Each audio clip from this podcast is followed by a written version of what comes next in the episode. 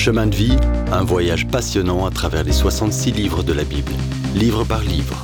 On est toujours dans l'Évangile selon Luc, le troisième des quatre évangiles dans le Nouveau Testament, la deuxième partie de la Bible. On regarde le chapitre 8.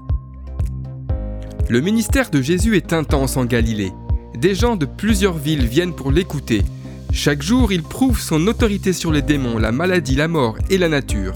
À chaque fois, Jésus manifeste aussi l'amour et la compassion digne d'un sauveur.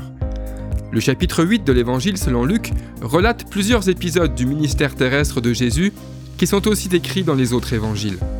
Par exemple, la parabole du semeur, que l'on trouve aussi dans les évangiles selon Matthieu et Marc. Les paraboles sont de courtes histoires qui utilisent les comparaisons pour communiquer un enseignement ou une vérité. Jésus utilise beaucoup les paraboles. Rappelez-vous donc celle du semeur qui sème des graines. Les graines tombent sur différents types de terrains. Le long du chemin où elles sont foulées aux pieds et mangées par les oiseaux, sur le roc où elles sèchent, dans les épines où elles étouffent, ou dans la bonne terre où elles croissent. Dans cette parabole, les graines sont la parole de Dieu et les différents terrains sont les différentes personnes qui entendent cette parole et répondent de manière différente. Quel terrain êtes-vous? À plusieurs reprises, Jésus souligne l'importance de bien écouter la parole de Dieu. Que celui qui a des oreilles pour entendre entende. Prenez donc garde à la manière dont vous écoutez. Et de manière assez surprenante, il affirme même Ma mère et mes frères sont ceux qui écoutent la parole de Dieu et la mettent en pratique. Bien sûr, il ne suffit pas d'écouter, il faut aussi agir en conséquence.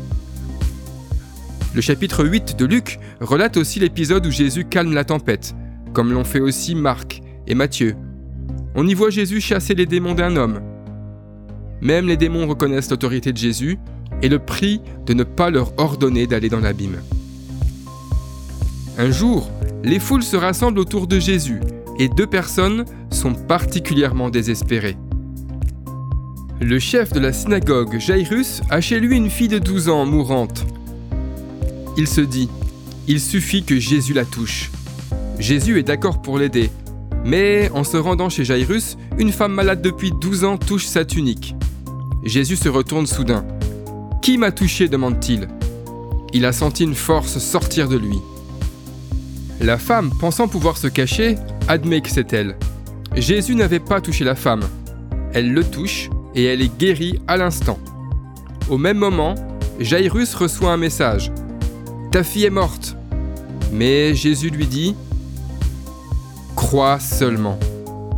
En arrivant chez Jairus, les pleureurs professionnels chantent déjà. Ils cessent juste le temps de se moquer de Jésus par incrédulité. Ils savent qu'elle est morte. Puis le Seigneur prend avec lui Jairus et sa femme, là où est couchée la fillette. Il lui parle doucement. Petit agneau, réveille-toi. Et elle revit. Une fois encore, le Seigneur montre qu'il est un Dieu et un Sauveur compatissant. Quel merveilleux Seigneur. Dans le prochain épisode, les disciples apprennent quoi faire quand Jésus demande l'impossible. Si vous avez aimé cette rubrique et si vous voulez en entendre plus, allez sur le site ttb.twr.org ou téléchargez l'application. Retrouvez-nous aussi sur chemindevie.info. Vous voulez nous dire comment Dieu change votre vie par sa parole? Envoyez-nous un message sur WhatsApp au 07 81 46 39 39. À bientôt